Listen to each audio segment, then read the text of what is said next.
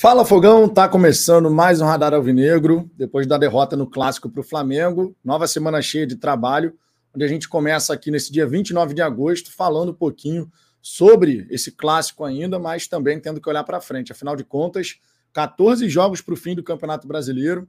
Temos aí motivos explicados por John Textor e Luiz Castro em relação à saída do Erisson. Obviamente falaremos sobre as repercussões né, que tivemos aí em relação ao clássico, alguns comentaristas falando um pouquinho sobre o trabalho do Castro, também falando sobre a saída do Erisson, comparando o Erisson com o Júnior Santos. Temos as próprias declarações do Luiz Castro na coletiva pós-jogo. Algumas coisas para a gente poder trocar uma ideia aqui nessa segunda-feira. Logicamente, de saída aqui, eu já faço o convite para você participar dessa resenha, mandar suas mensagens se você gostar da resenha, deixa seu like. Se não gostar da resenha, pode deixar o dislike. Críticas e elogios fazem parte da vida de todos nós. Tá? Não é uma exclusividade minha, de vocês, do Castro. Todo mundo pode ser elogiado e criticado, logicamente. Se você curte aqui o nosso trabalho, se inscreva no canal, por gentileza. Sua participação aqui é sempre muito importante, tá? Eu vou começar aqui dando aquela passada na galera do chat, só que antes de mais nada, alguns recadinhos aqui de saída eu queria agradecer, não tive a oportunidade de fazer isso no domingo, lógico, é, no pós-jogo de ontem, né? Mas nessa segunda-feira aqui, semana começando, eu queria agradecer imensamente a presença de cada um dos membros do canal no churrasco que a gente fez no sábado. Foi meu aniversário, na sexta-feira. A gente fez um churrasco aqui da galera. Quero até mostrar a foto aqui para poder enaltecer a presença de cada um de vocês que pôde se fazer presente nessa data importante.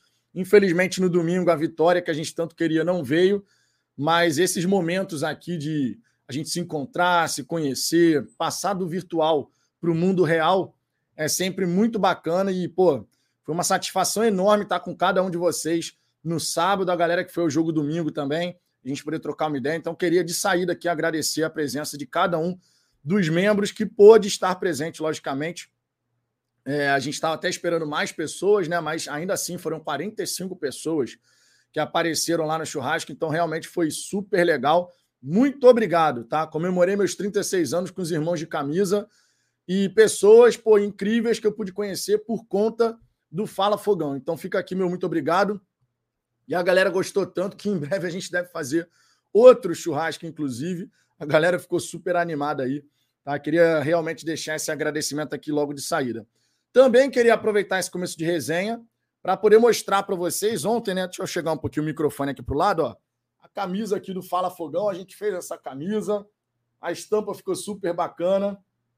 Já estou aqui usando, eu sou suspeito para falar, eu gostei para caramba da estampa que foi feita pelo Guilherme, que fez aquela camisa do manga, né?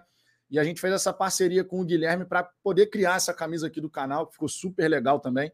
Quem quiser dar um confere na camisa, na descrição aqui da live você encontra o link para poder acessar aí o site, dar uma olhada na estampa, ver ali tudo direitinho. E se você quiser, logicamente, comprar a sua, fique à vontade, né? Será um prazer aí ter você usando a nossa camisa, a primeira de muitas, tá? Porque a gente aqui vai buscar fazer outras estampas também com o Guilherme, muito talentoso. Cara, Guilherme, ó, nota 10, cara, tá de parabéns, de verdade. Seguindo adiante, vou dar aquela passada inicial na galera do chat, recadinhos passados aqui, vamos em frente para poder trocar uma ideia e trazer as informações nessa segunda-feira.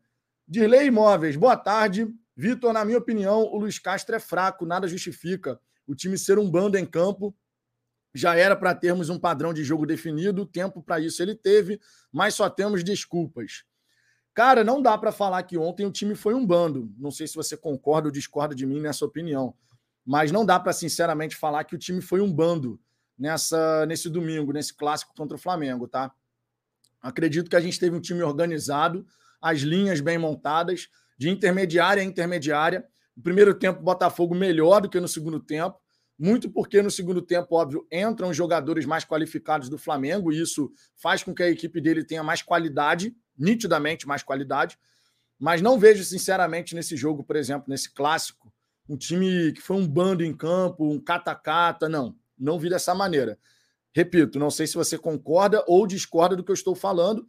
Daqui a pouquinho, de repente, você deixa um outro comentário aí. Lucineide Vieira, boa tarde. Vitor, temos que nos unir e colocar mais público. O time vai cair, porque setembro é fundamental. E os caras já estão se escondendo e esperando o Jefinho resolver sozinho. E isso é perigoso. Sobre a questão do Jefinho, ele é um garoto que ainda tem muito a crescer, nitidamente tem muito a se desenvolver ainda, muito talento com a bola no pé, mas quando a gente fala aqui, tá, no canal, sobre, ah, olha, o Jefinho ainda não está pronto, por que, que a gente fala isso? E muita gente discorda na hora que a gente fala isso.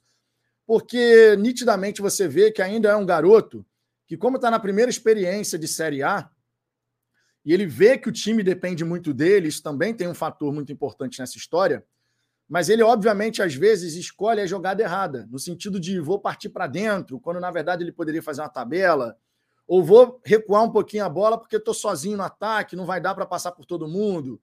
Vou fazer uma recomposição aqui defensiva mais rápida para poder chegar e ajudar o Marçal. São elementos de jogo que o Jefinho vai desenvolver, porque tem talento para isso e tem humildade para aprender também. Gosto muito do garoto, tá? Mas realmente não dá para a gente olhar para o Jefinho e falar, cara, é a única solução para a gente tentar fazer alguma coisa é o Jefinho, porque é muita pressão para cima dele e o time como um todo tem que né, alcançar esse grau de desenvolvimento, de evolução. O tempo está passando, nossa batata já assou, daqui a pouco pode queimar. Né? Já não é nem que a batata está assando, a batata já assou.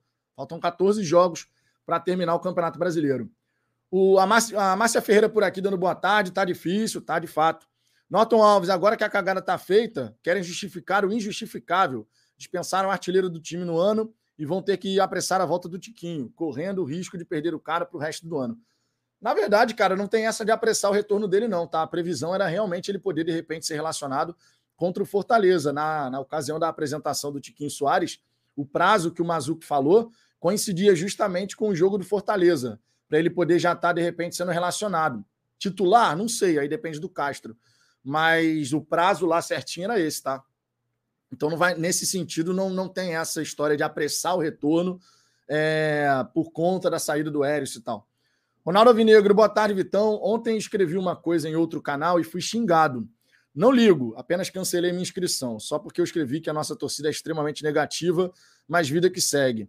Cara, dentro de todas as torcidas, bom, antes de mais nada, que pena que você foi xingado, né? Acho que ninguém precisa ser xingado quando alguém discorda da opinião, enfim. É, aqui, pelo menos da minha parte, você não vai escutar isso, tá? A gente não, não age dessa maneira aqui, isso todo mundo que está aqui presente sabe disso. É, mas, cara, toda torcida tem o seu perfil de torcedor, né? Tem o cara que é super otimista, que você não pode falar um ai, por exemplo, criticando, que o cara já reclama que você está criticando. Tem o cara super pessimista, também existe, em todas as torcidas, tá? Não estou falando só na torcida do Botafogo, não. O cara super pessimista que nada nunca tá bom, nada nunca tá bom, independente de qualquer coisa. Tem os mais ponderados, os que ficam no meio do caminho. Toda, toda torcida tem isso, né? Porque o ser humano é assim. Na sua vida tem gente que é mais otimista, mais pessimista, tem gente que fala que é realista em vez de falar que é pessimista, tem de tudo, cara. Então, na torcida do Botafogo não seria diferente. Então vai ter de tudo. Vai ter de tudo. A gente entende que é uma torcida machucada, né? Porque desde o último título do Campeonato Brasileiro, em 1995, a gente está falando de 27 anos passados. E nesse período, a gente viu Vasco ganhar Libertadores, Flamengo ganhar Libertadores, ganhar Brasileiro, Copa do Brasil, Fluminense a mesma coisa, exceto a Libertadores, claro. Então, cara, a gente entende que o torcedor botafoguense, quando ele olha para o lado, mesmo o Vasco tendo caído várias vezes, cinco vezes que o jogo está jogando a Série B, a quinta vez já, né? É, ainda assim ganhou uma Copa do Brasil, por exemplo, nesse, nesse século. E o Botafogo só ganhou o Carioca. Então, a gente entende que isso tem um peso absurdo, absurdo, assim, para muito torcedor, que é difícil você pegar uma tesoura imaginária e cortar a linha do tempo, conforme eu falo aqui, né? E você chegar e falar assim, ó, corta a linha do tempo, esquece os 27 anos e só vamos olhar para frente mesmo que o presente agora esteja muito abaixo daquilo que a gente quer e gostaria de estar vendo, mas é difícil, é difícil. Então, assim, eu entendo que tem torcedor que acaba trazendo essas emoções do passado para o presente. Se o presente estivesse melhor, de repente, o, a, a luz de esperança estaria mais acesa para muito torcedor. Mas os resultados estão difíceis, cara. Então, é, é um momento complicado. Não dá para a gente falar que não. É um momento muito complicado. Siderado do Rio, boa tarde, saudações alvinegras a todos. Tamo junto, Siderado. Rafael Carmo, quanto menos Castro e Textor tentarem explicar o empréstimo do Erisson, melhor. A cada declaração a situação fica mais inacreditável. A gente vai falar mais sobre isso já já.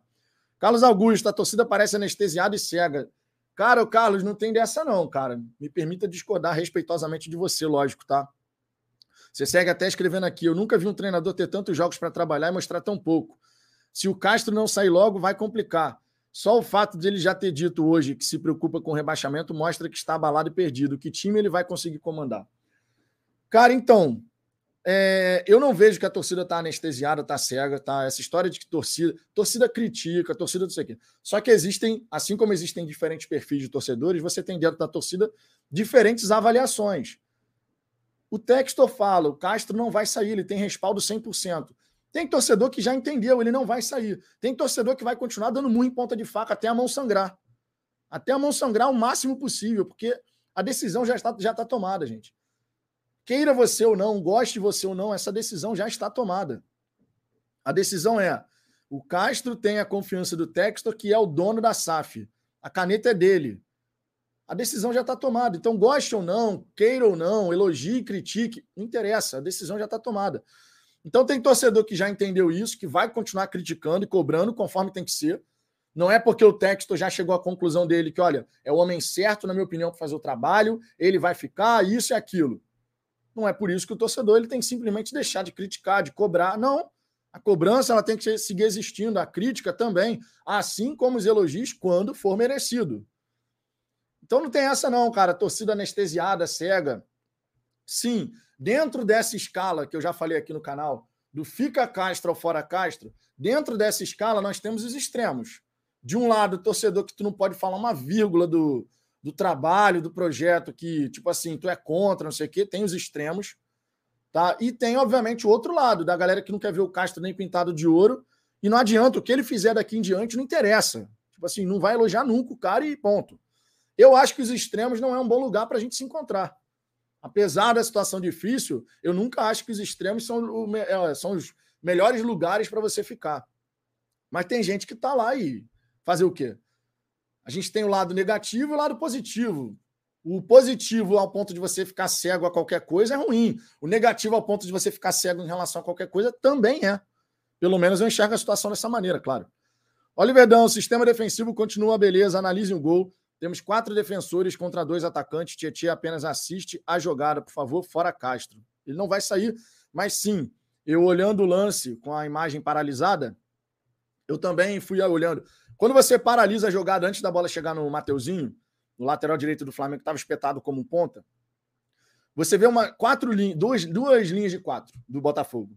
O Marçal fechado, porque o Gabigol caiu entre ele e o Cuesta. O Jefinho um pouco à frente, fechando, porque as duas linhas de quatro estavam deixando os corredores laterais abertos. O Mateuzinho ele espeta como um ponta.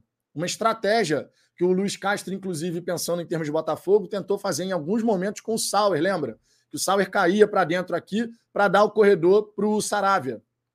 O Flamengo fez isso com o Dorival. O Mateuzinho recebe aquela bola, o Jefinho não chega a tempo de impedir o cruzamento, e lá dentro da área, o Pedro ficou entre o Saravia e o Adrielson, e o Vidal ficou entre as linhas. O Vidal passou do Tietchan, ele ficou à frente do Tietchan, atrás do Pedro. A jogada se desenrola, o Pedro recebe livre nas costas do Adrielson e o Vidal chega livre no meio porque estava completamente solto. Então, sim, tivemos erros naquela situação, mas também tivemos acertos em outros momentos do jogo. Em vários momentos, por exemplo, do primeiro tempo, o Botafogo, o Flamengo tentava entrar no campo de defesa do Botafogo, o Botafogo, bum, conseguia pegar a bola. No jogo, a gente teve de tudo. Não tenha sido um grande clássico, tá? Não estou falando disso. Mas no jogo, em termos táticos, a gente teve de tudo. Por isso que, olhando essa partida contra o Flamengo, a gente olha o primeiro tempo do Botafogo, onde a opinião da galera do estádio foi bom primeiro tempo do Botafogo. No intervalo, quando você, ah, vou beber alguma coisa e tal, não sei o quê, você escutava a galera conversando, primeiro tempo bom, o Botafogo tá bem no jogo. E a sensação, acredito, de vocês em casa tenha sido a mesma. Mas é aquela história, né, cara? Futebol, futebol tem os detalhes tu deixa o Pedro, que é um grande jogador livre, ele encontra o companheiro livre também para fazer o gol. Qual outra grande defesa o Gatito fez no, no, jogo? Ele fez uma intervenção no cruzamento do Mateuzinho, mas defesa que você fala, meu Deus, olha a defesa. Não teve, cara. Porque foi um jogo morno. Mas o futebol tem o tal detalhe chamado gol, né? Que tá difícil para o Botafogo fazer. E do outro lado teve competência para guardar a chance que criou. Jefferson Leal, fala Vitão, tá feia a coisa, mas creio que estamos evoluindo e vamos fazer um final de campeonato tranquilo. Acho que o grande X da questão, Jefferson, se a gente parar para pensar assim, o grande X da questão é Hoje a gente não sabe efetivamente qual é o Botafogo que a gente vai ver contra o Fortaleza. Eu não estou falando de escalação, tá? O Saravia foi suspenso, possivelmente o Rafael entra como titular na lateral direita. A gente pode imaginar que vai che chegou o momento do Rafael jogar desde o começo, né? Por conta da suspensão do Saravia. Mas hoje eu não sei qual é o Botafogo que eu posso esperar diante do, do Fortaleza, em termos de organização mesmo. E isso pega para o torcedor, logicamente, né? Isso pega para o torcedor. Qual é o time que a gente vai ver? É o time que enfrentou o Flamengo em termos de organização, de posicionamento em campo? Ou é o time que jogou, sei lá, contra o Cuiabá? A gente ainda não chegou nesse nível de consistência. Eu acredito, e aí eu quero saber até a opinião de vocês. Eu acredito que o Botafogo, ele conseguindo apresentar daqui para frente, pelo menos esse, esse nível de organização que apresentou contra o Flamengo, e claro, sendo letal lá na frente, né? conseguindo ser efetivo na, na frente do gol, na hora de finalizar, eu acredito que a gente faz essa reta final de Campeonato Brasileiro com tranquilidade. O grande X da questão é que eu não sei se a gente já alcançou esse nível de consistência. Então, qual é o Botafogo contra o Fortaleza? Não sei. Alô, Leandro, fala Vitão, boa tarde. Ficou linda a camisa. Estou, vou mandar uma taruana para a sede do Fogão. Quem sabe eles não fiquem tão bom quanto essa cachaça. É, Alan, Obrigado, inclusive, pelo presente, tá? Ainda não abri a cachaça, mas, pô, obrigado, cara. Cachaça mineira já sabe, né? É bom, é bom, é bom. Deixa eu ver aqui outras mensagens. O Adriano Chagas, galera, o desempenho do Erisson nas nos últimos 10 jogos foi igual ao do Vinícius Lopes. Então, não devemos emprestar o Vinícius Lopes. O Vinícius Lopes ele vai sair, cara. Tava com negociações aí em relação ao Santa Clara de Portugal ou o próprio Molenbeek, né? Que é parte do grupo, né? É, deixa eu ver aqui. O Duarte Neto, boa tarde, Vitor. É incrível como os, dire... os, diretores da SAF Botafogo adoram ser criticados. Uma besteira atrás da outra, emprestam jogadores precipitadamente. Cara, dois empréstimos eu, eu não concordo: o Oyama e o Erisson. E eu tô falando de elenco, tá? Não tô falando de serem titulares absolutos, não, não tô falando disso, tô falando de elenco. Esses dois eu realmente não não entendi, porque a gente já sofreu com falta de elenco, né? A gente já sofreu. É, Renata da Duju, minha irmã aqui, ó. Tereza mandou dizer que não aguenta mais perder. O que precisa fazer para melhorar? O time fazer gol, né? Que tá difícil para o time fazer gol. Tá difícil. Joarles, é, cara, a verdade é que é horrível ver os rivais disputando competições uma após a outra e a gente todo ano lutando para não cair. E pior, nem carioca mais ganha. Sim, por isso que eu falei, eu entendo perfeitamente o, o sentimento do torcedor. Porque a gente olha para o lado e do, do lado está acontecendo algo muito bom, né? E a gente quer isso para a gente, claro, né? Tá um processo mais doloroso nesse ano do que eu gostaria, do que eu esperava, inclusive. Eu imaginava que a gente pudesse fazer um campeonato ali de décimo para cima, com certa tranquilidade, mas ficou só na imaginação, né? Carlos André, Vitão, boa tarde. Quero ver quando o Botafogo for jogar a M da Série B ano que vem. Qual vai ser a desculpa, desculpa do Castro? Eu espero que a gente não tenha que descobrir isso, Carlos, de verdade. Ricardo, que evolução é essa que no primeiro turno fizemos oito pontos em cinco jogos e agora fizemos três? Jogaremos contra Flu, Galo, Porco, Atlético, Fortaleza, São Paulo, Inter, Havaí, Goiás. Ainda não acordaram? Em termos de resultados, não dá nem para negar. Só comparar. E, e, a gente já tinha falado aqui no canal isso. Que agora a gente vai ter constantemente uma comparação justa, inclusive, com o resultado no primeiro turno. E é justo. É justo. E eu falei aqui na live e falei lá no Twitter também. Tá? Quem não, não segue ainda, ó, fala Fogão aqui, fala Fogão 1 lá no Twitter. No Instagram, fala Fogão. E o Ricardo é Ricardo Zambuja, tá? Quem quiser também seguir por lá no, no Twitter. É, eu tinha falado aqui que é um Castro versus Castro. Por quê? Porque a gente vai sempre fazer o comparativo.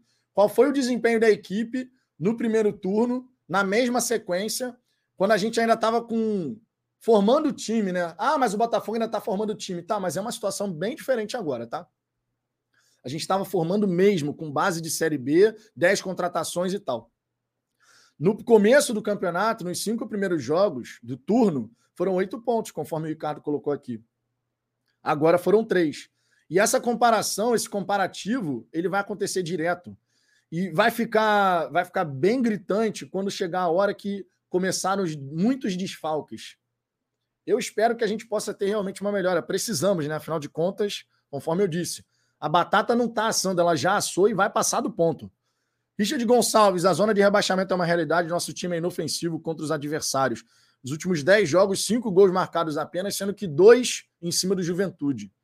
Da fraquíssima equipe do Juventude, né? Diga-se. Aquele jogo o Botafogo, se tivesse sido mais eficiente, letal, a gente tinha vencido 4 a 2 5 a 2 tinha vencido. Mas infelizmente, né? Infelizmente, não foi o que aconteceu. LG Santos, para de ficar em cima do muro, o Botafogo tá caindo, cara. Não tem muro, cara. Pô, vocês têm que parar com isso, irmão. O John Textor já deixou bem claro, ele fica. Ele, é o ele não é um presidente do Botafogo que está preocupado com pressão da torcida, cara. John Textor não mora no Brasil, a caneta é dele, ele toma a decisão. Eu vou fazer as minhas críticas, vocês vão fazer as suas críticas, nós vamos cobrar, normal, tudo normal. Vai vaiar, vai aplaudir, tudo normal de torcedor. Mas não existe essa de ficar em cima do muro, cara. A realidade é a gente dá, fica andando em círculo. A gente fica andando em círculo. Cada vez que a gente tem que ficar aqui fazendo uma live para ficar debatendo fora Castro ou não, a gente anda em círculo, porque essa decisão já está tomada. Esse ônibus aí já passou há muito tempo, irmão. A gente ficou no ponto e o ônibus já passou. É assim que funciona, cara. Não tem essa de muro, não, irmão. É o que é. É o que é. Tem um dono, e o dono já tomou sua decisão. Ele fica e ponto. Eu, eu vou conseguir convencer o texto disso? Vocês vão conseguir convencer o texto disso? Não vão. Não vão. Estou sendo realista aqui. Ninguém vai conseguir convencer o texto do contrário, porque ele já tomou a decisão dele. Ah, lutar, quem, quem, quiser lutar contra isso, dessa decisão do texto, beleza. Mas repito, vai ficar dando murro em ponta de faca até a mão sangrar, mas pra cacete a gente tem que cobrar, criticar, torcer e torcer muito para as coisas melhorarem, porque ninguém quer ver o Botafogo caindo, obviamente, né? Ninguém quer. Seja você um crítico ferrenho ou alguém que defende ferrenhamente o Luiz Castro. Marcelo Paiva, parabéns, Botafogo, jogou como nunca, perdeu como sempre. É, não é bem assim não, né, Marcelo? Primeiro turno a gente venceu, por exemplo, né? Não compre essa narrativa da, da imprensa não, tá? É, Giuseppe, eu acredito no projeto, porém não acredito no trabalho do Castro. E próxima rodada entramos na zona. É completamente possível você acreditar no projeto, porque é muito maior do que o Castro, e não acreditar no Castro. Completamente possível. Muitos, inclusive, estão nessa página. Eu, inclusive, já deixei bem claro aqui que a minha crença nesse conceito de novo Botafogo, estruturado, não sei o quê, com metodologia de formação, transição, integração, porra, um Botafogo forte, fora de campo, para a gente poder ver um campo e bola legal, a minha fé nisso é inabalável, mas a minha fé no Castro, ela tá mais do que abalada. Já falei isso aqui várias vezes, cara. A gente já falou várias vezes que o resultado é muito aquém do que ele poderia e deveria estar apresentando, apesar de todos os problemas que aconteceram. Tudo isso já foi falado. Já foi falado aqui que o trabalho do Castro é uma M, só que quando a gente não dá o sangue, aí vem aquela história de sempre: se a gente não dá o sangue, não perde a cabeça do treinador, a gente é isso, a gente é aquilo, e aí a gente vai ficar andando em círculo conforme eu estou falando. Tem gente que vai entender o que eu estou falando, tem gente que não vai nem fazer questão de ouvir o que eu estou falando, e vida que segue. Manuel Pereira, boa tarde. Botafogo agora tem um dono e não acredito que ele tenha feito esse investimento para perder dinheiro. Precisamos acreditar, estamos em construção. Só que a gente está lutando contra o relógio agora, né? Faltam 14 jogos para o fim do Campeonato Brasileiro. O tic-tac do relógio está ficando cada vez mais acelerado. Verdade é essa. Está ficando cada vez mais complicado. E tem um ponto importante aqui que eu queria, inclusive, trazer. Vocês já ouviram falar, logicamente, né? Deu o que falar, inclusive, aquela declaração do, do Luiz Castro na última coletiva, dizendo que ele não olha para baixo, então não sei o quê. Aí veio o John Textor na Mega Live também falou que ah, ninguém alcança sucesso olhando para baixo tentando passar uma mensagem positiva, né? De modo geral, um ambiente positivo para a gente não se preocupar com o Z4, não sei o quê, tá, tá, tá. E o Marçal ontem, na saída do, do confronto, ele também deu algumas declarações. Eu queria trazer aqui nesse momento, inclusive. Abre aspas para o Marçal. Não sentimos. Depois da mudança ficou um jogo mais aberto, porque ele está falando aqui, né? que a entrada dos titulares do Flamengo, se isso alterou um panorama do clássico e tal. E o Marçal disse: não sentimos. Depois da mudança ficou um jogo mais aberto. Não acredito que eles foram superiores de todo. Foi uma metida de bola para trás que saiu o gol. Fizemos um bom jogo, temos que ressaltar esse espírito do time e procurar somar pontos agora. Em relação à proximidade da zona de rebaixamento, essa declaração aqui que eu quero destacar. É ruim perder, obviamente. Perdemos um jogo dentro de casa, diante de uma boa equipe que, quando tem chances, faz. Temos criado muito e não concluído em gol. Não olhamos para baixo, olhamos para cima. não vale a pena olhar para baixo, tentamos focar no nosso trabalho para dar nosso melhor e tentar subir na tabela. Eu acho, sinceramente, eu entendo o que, que eles estão querendo passar de não, a gente não tem que ficar preocupado em ficar olhando para baixo, não sei o quê, porque a gente confia no nosso trabalho. Eu entendo tudo isso. Eu entendo o, o positivismo que você quer passar, né? Quer externar esse positivismo para a torcida e tal, que a gente vai conseguir encaixar os resultados. Tudo isso eu entendo. Tudo isso eu entendo, sem a menor sombra de dúvida. Porém, cara, Campeonato Brasileiro, ele cobra o seu preço. E você reconhecer o seu momento na tabela de classificação, você reconhecer que o momento é delicado, eu entendo como algo extremamente importante. Eu entendo como algo extremamente importante. Quando eu vejo internamente no Botafogo, pelo menos na declaração para a torcida, né, para o público, quando eu vejo esse tipo de, de pensamento, a gente não olha para baixo, a gente não vai se preocupar com isso, a gente não sei o quê, me, me acende um sinal de alerta aqui, porque não há mal nenhum em você reconhecer onde você, onde você se encontra na tabela de classificação, qual é a sua situação de momento, para que você possa, reconhecendo essa situação, buscar dar a volta por cima. E eu acho que, assim, pelo menos no discurso para a torcida, os caras estão tentando passar um ambiente que não existe nesse momento, né? Isso me preocupa porque reconhecer o lugar onde você se encontra, o problema, reconhecer o problema na vida de todo mundo. Ah, eu tenho um problema. Eu quero resolver esse problema. Primeiro eu tenho que reconhecer que existe um problema. Se não existe um problema na minha cabeça, então vida que segue, né? Não preciso me preocupar com nada. Mas não é assim que tá, tá acontecendo, né? Isso me preocupa, de verdade. Isso aí me preocupa bastante, porque entender o lugar onde a gente se encontra é absolutamente fundamental. Absolutamente fundamental. E eles não estão fazendo isso, eles só estão nessa de olhar para cima, olhar para cima. Tomara que eles estejam com a razão. Tomara. Rafael Rocha, falando sobre olhar para baixo, né, entre aspas aqui, quando as coisas não estão dando certo, não acha. Peraí, pulou aqui o chat. Não acha que deveria olhar para baixo e para trás para ver o que fez melhor, melhorar no passado? Aprender, né? Aprender com, com o passado. Quem não aprende com o passado tende a repetir os erros no futuro, né? A frase bem básica aqui, né? É, e o Botafogo tá só nessa de olhar para cima, olhar para cima. É claro que a gente tem que olhar para cima, né? Querer se afastar, mas reconhecer o momento é importante. Enfim, é, é, um pensamento que eu tenho sobre isso aqui. Me liga um sinal de alerta quando eu vejo a maneira como eles estão tratando essa proximidade com o Z4, sabe? É meio que. Ah, não, precisa se preocupar com isso, não. Vamos olhar para cima. Sei lá, não, não, não me agrada esse não reconhecer.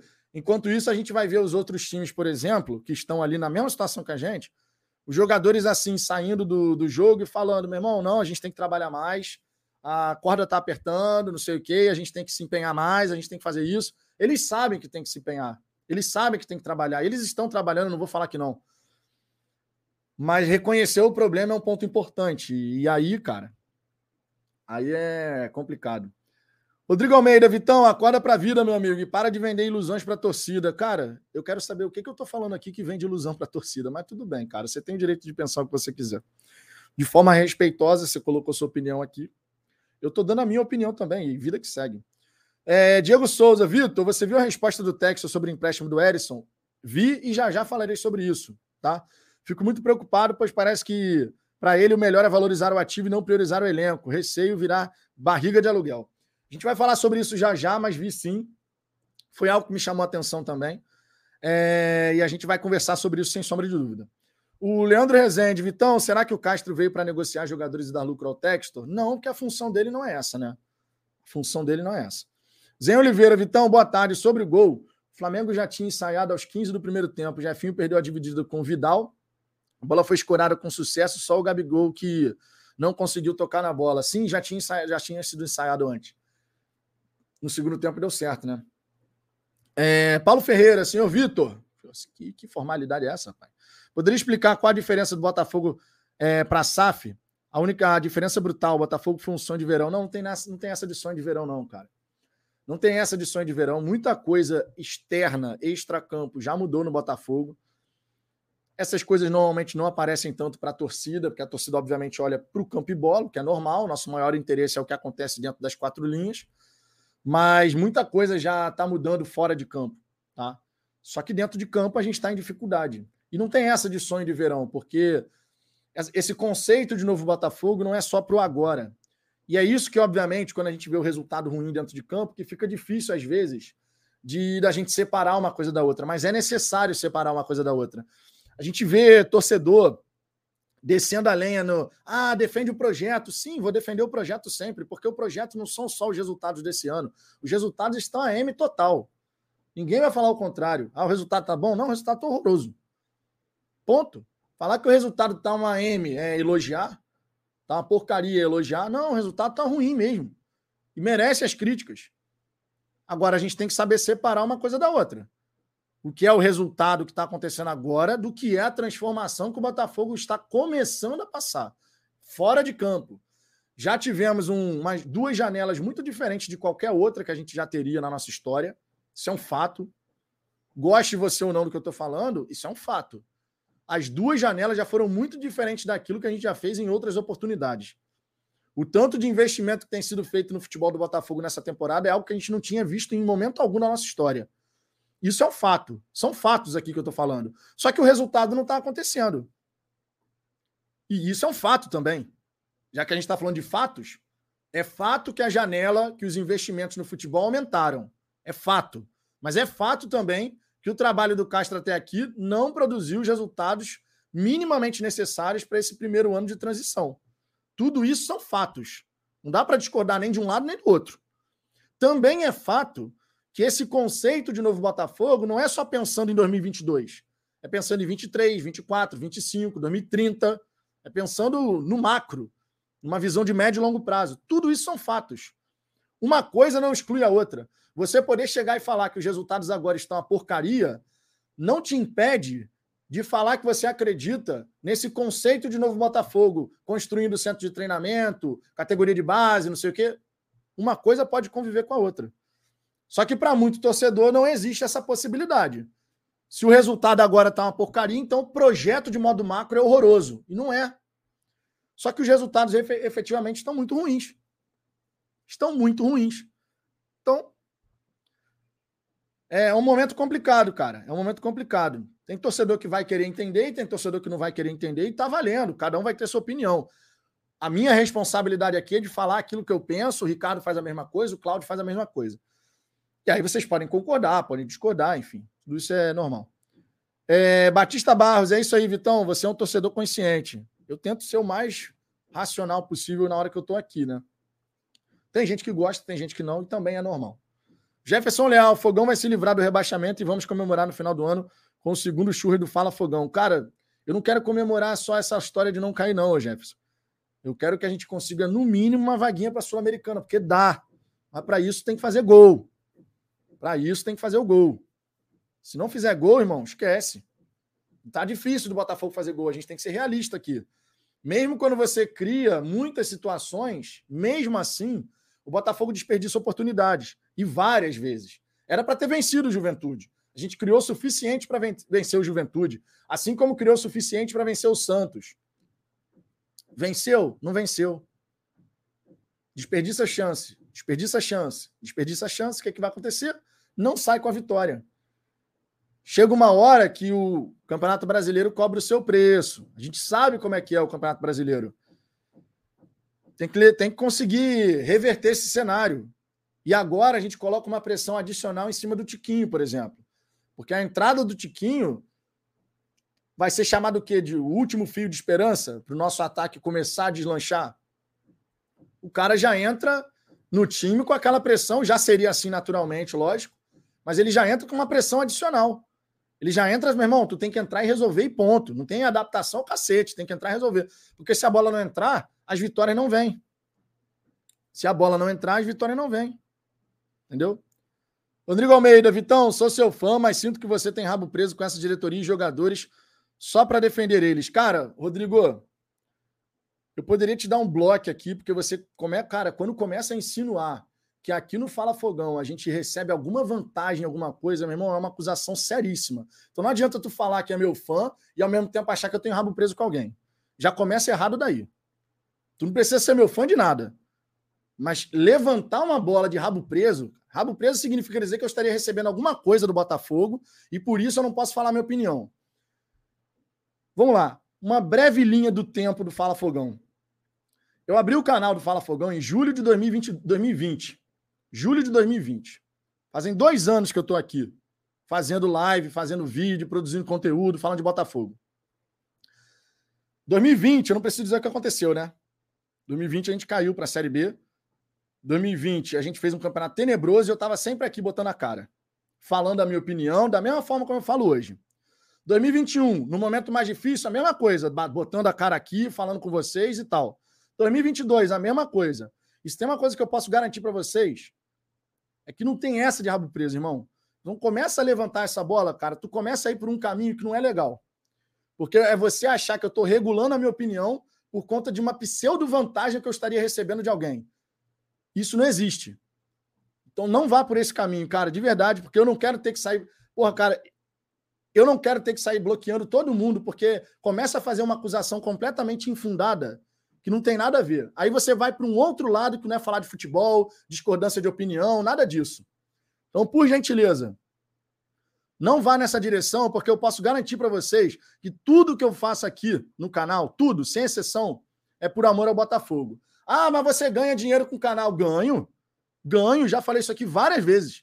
Mas ganho dinheiro de vocês, que é a audiência que dá aqui para o canal. Não tem nada de Botafogo. E se um dia, inclusive, alguém do Botafogo pedir para eu regular a minha opinião, pegar leve com isso e com aquilo, eu vou chegar aqui e vou falar para vocês, ao vivo. Vou chegar aqui e vou falar. Então já passo até o recado. Porque isso é uma parada que a gente não faz aqui. Isso é uma parada que a gente não faz aqui, porque eu jamais vou regular minha opinião com base no que alguém vai pedir para eu falar. Eu vou falar o que eu acho. Você concorde ou discorde. Tá? Então, por gentileza, cara, não vamos seguir nesse, nessa linha, não, porque já disse e repito: se algum canal no YouTube, ou melhor, qualquer canal no YouTube que ganhe dinheiro, que tem superchat, membro, Pix, anúncio, é assim que o canal faz dinheiro. Isso vale para todos os canais que habilitaram essas ferramentas. Tá? Não tem essa de vantagem de ninguém, cara. De verdade. De verdade, cara. Começar a questionar isso é duvidar da minha idoneidade. E eu tô sempre aqui, dando a cara tapa, derrota, empate, vitória, tô sempre aqui. Vocês sabem disso. Então não, não, não, não mete essa, não, tá? Não mete essa, não. Francis Duarte, aliviando o assunto. Aline no ponto eletrônico. Vitor, esquece esse assunto de Luiz Castro e fala do, do chá da Luna. Aline, minha digníssima. Um beijo. Nossa aluna que está vindo aí. Inclusive a galera aí que é membro do canal, galera que. Aproveito mesmo para falar, tá? Até deixando bem claro, ó. A gente fez essa ação aqui super bacana. Fizemos churrasco agora com a galera que é membro do canal. Quem quiser, obviamente, e puder, a gente está fazendo o chá de fralda da Luna. Se você quiser dar aquela moral aqui para este que vos fala, com chá de fralda da Luna, minha filha que está no forninho, está vindo aí, você pode mandar o Pix aqui para falafogão.gmail.com. R$ reais é o pacote de fralda. Quem quiser e puder colaborar, chá de fralda aí que a gente está fazendo para nossa aluna, será sempre muito bem-vindo. Mas é deixando claro, quem quiser e puder. Não é obrigado a nada, é só uma coisa que a gente está fazendo aqui para nossa filha que está vindo aí. E quem gosta do nosso trabalho, quem curte aqui o nosso trabalho e quiser dar aquela moral, obviamente será bem-vindo. O Francis, obrigado, cara. Obrigado aí pelo carinho de sempre, tá? Wellington Oliveira, Vitão, tô vendo que o Botafogo tá te deixando mais careca. Não, cara, isso aqui é genética mesmo. Não tem essa de ficar mais careca por conta disso, não. aqui, minha digníssima, ó. Galera precisa entender que o YouTube é uma mídia aberta. Qualquer pessoa pode abrir um canal. Quem paga é superchat, membro, o próprio YouTube pelas visualizações. São os anúncios. É isso. Infelizmente, tem gente que leva para um outro lado. Fazer o quê, né? É, Mário César, tem que treinar finalizações. Os jogadores só chutam em cima do goleiro. Repara isso. Falta, é, estamos a dois pontos da zona e o time não firma. Sei não, viu? Tem que melhorar a capacidade de decisão, né? Tem que ser letal. Tem que ser letal. Deixa eu dar golinha aqui. Ó, Jorge, Obrigado pelo presente. Em breve estarei aqui usando a caneca do Jorge Alberto e do João Vitor. Dá um golinho aqui, porque molhar a garganta, né? Marcelo Cordeiro, você está sendo coerente nos seus comentários. Bola, vida que segue, bola que segue também. Obrigado, cara. É, Anselmo José, Botafogo começa a ter um perfil, vai melhorar e não será rebaixado. Começa contra o Fortaleza arrancada. Que são Newton Santos que escute, cara. A gente está precisando de encaixar. Fortaleza encaixou cinco vitórias seguidas, cara. A gente está precisando disso, né? Porque até agora a gente não conseguiu vencer três jogos, por exemplo, seguidos. Não conseguiu. Precisa fazer gol, precisa melhorar, um monte de coisa aí. É, Ricardo Barreto, tem torcedores que ainda estão no Botafogo Regatas do passado. Temos que torcer, pois estamos ressuscitando. É aquilo que eu sempre falo: é torcer, acreditar, apoiar, mas sem perder o senso crítico. Isso é uma coisa que eu sempre falo por aqui. Tá? Isso é uma coisa que eu sempre falo por aqui.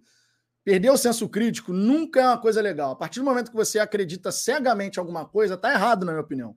Você tem sempre que estar tá avaliando e ponderando aquilo que você está recebendo de informação. Dá para a gente ignorar que os resultados são horrorosos nesse momento? Não dá, cara.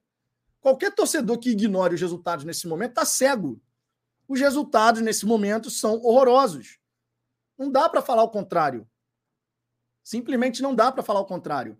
Mas no meu papel de torcedor, o que, que eu tenho que fazer? Eu tenho que cobrar, eu tenho que criticar, eu tenho que torcer, eu tenho que apoiar. E é isso que a gente busca fazer.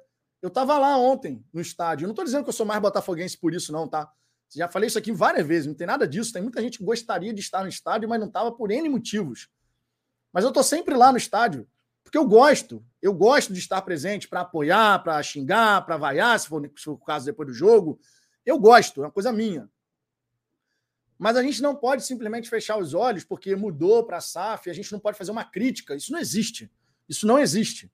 As críticas já foram feitas inúmeras vezes aqui no canal, por exemplo, são justas. E outros canais também falando, fazendo críticas, cobrando, são justas, porque o resultado está muito aquém. E o Campeonato Brasileiro ele cobra o seu preço. Por isso que tem que ser falado. Agora, a gente está querendo brigar com uma realidade. Botafogo mudou. Não é mais associação. Botafogo é SAF. Botafogo tem um dono.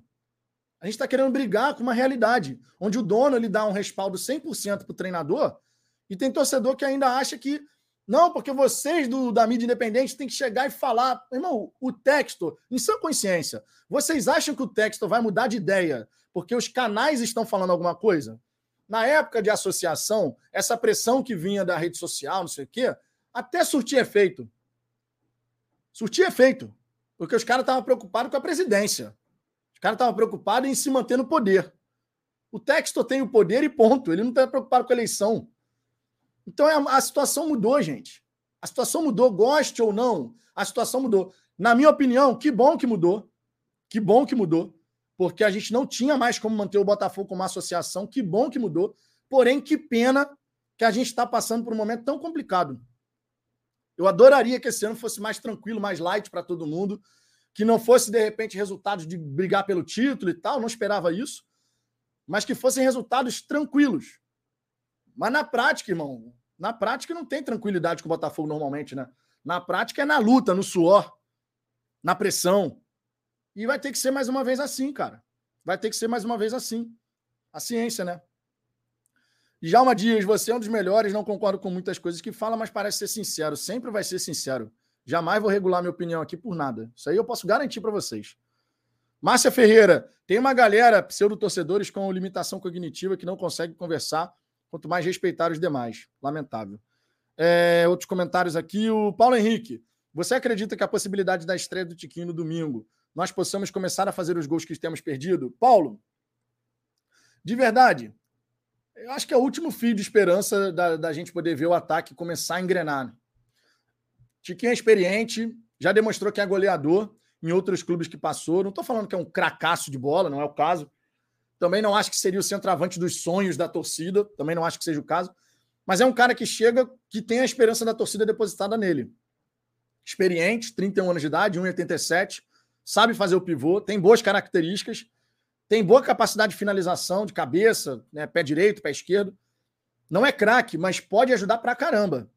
E a gente espera que ele possa fazer um bom trabalho, né? A gente espera de verdade que ele, que a gente, que ele possa fazer um bom trabalho, porque a gente está precisando, cara. Mas a bola tem que chegar, tá? A bola tem que chegar. E a bola tem que chegar em condições do centroavante fazer a diferença. Não adianta simplesmente a gente. Ah, não, coloca o Tiquinho, agora tá tudo resolvido. Não é assim. A bola tem que chegar. A bola tem que chegar. As jogadas têm que ser construídas. Há quanto tempo, a, presta atenção, há quanto tempo um centroavante do Botafogo não tem que dar meramente um toque na bola para fazer o gol? Sabe qual foi o último jogo que a gente só teve que o atacante só teve que dar um toque na bola? Internacional, lá no Beira Rio. O Erisson contra o Atlético Paranaense, ele teve que dominar, ajeitar o corpo e bater. Não foi só empurra, tá aí, ó, é o gol. Toca na bola. Igual o Túlio fazia. Era tocar na bola e gol. Há muito tempo. É desde o jogo contra o Internacional. jogo contra o Ceará, a gente fez gol de, de bola parada. O jogo contra o Atlético Paranaense, o Jefinho faz o segundo gol e o Erisson recebe aqui, domina e chuta e faz o gol. Mas foi, é desde o jogo contra o Internacional que o centroavante não tem só que dar um toque na bola. Foi o gol, inclusive, do Erisson. Desde o jogo contra o Internacional. Então, a gente tem que, a gente tem que colocar o, o Tiquinho Soares, mas a bola tem que chegar. Se a bola não chegar com qualidade, aí não adianta, né? O Ricardo Barreto concorda, mas não podemos também nos restringir aos resultados em campo. Estávamos mortos.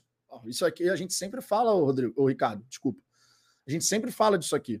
é por isso que eu estou falando que é totalmente Parece, quando os resultados não estão ajudando, e obviamente não estão ajudando, mas quando os resultados não estão ajudando, a gente tem a tendência muito forte de querer associar o resultado ao projeto de modo macro. O projeto não é só 2022. Aí tem torcedor que detesta. Ah, caguei para esse lance de projeto.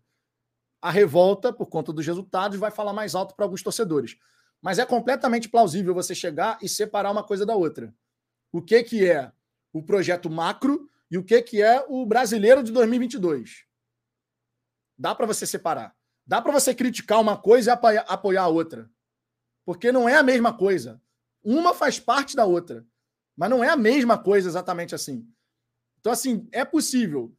Mas tem torcedor que, na hora do, do resultado ruim, obviamente, não quer saber de mais nada. E tá valendo. Porque são diferentes perfis de torcedores.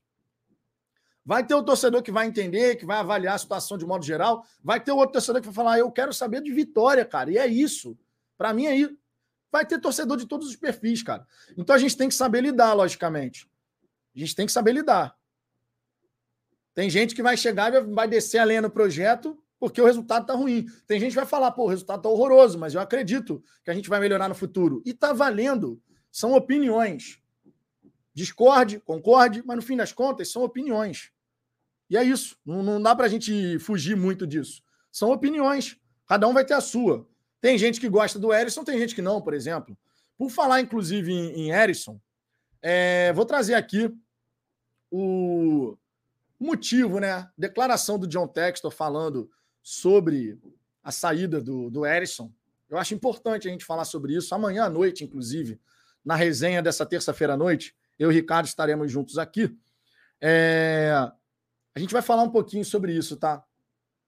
A parte empresarial e a parte esportiva, como, como convivem, né? A parte empresarial e parte esportiva. A gente vai fazer uma resenha com tema especial amanhã, 22 horas, tá?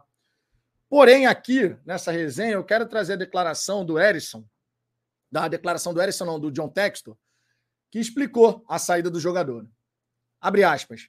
É importante não só o desenvolvimento como pessoa e jogador, mas também que o valor dos nossos ativos seja cultivado, mantido e situado na melhor posição para crescimento. Nós acreditamos que o tempo do Erisson seria desafiador aqui. Hoje temos várias opções para atacante.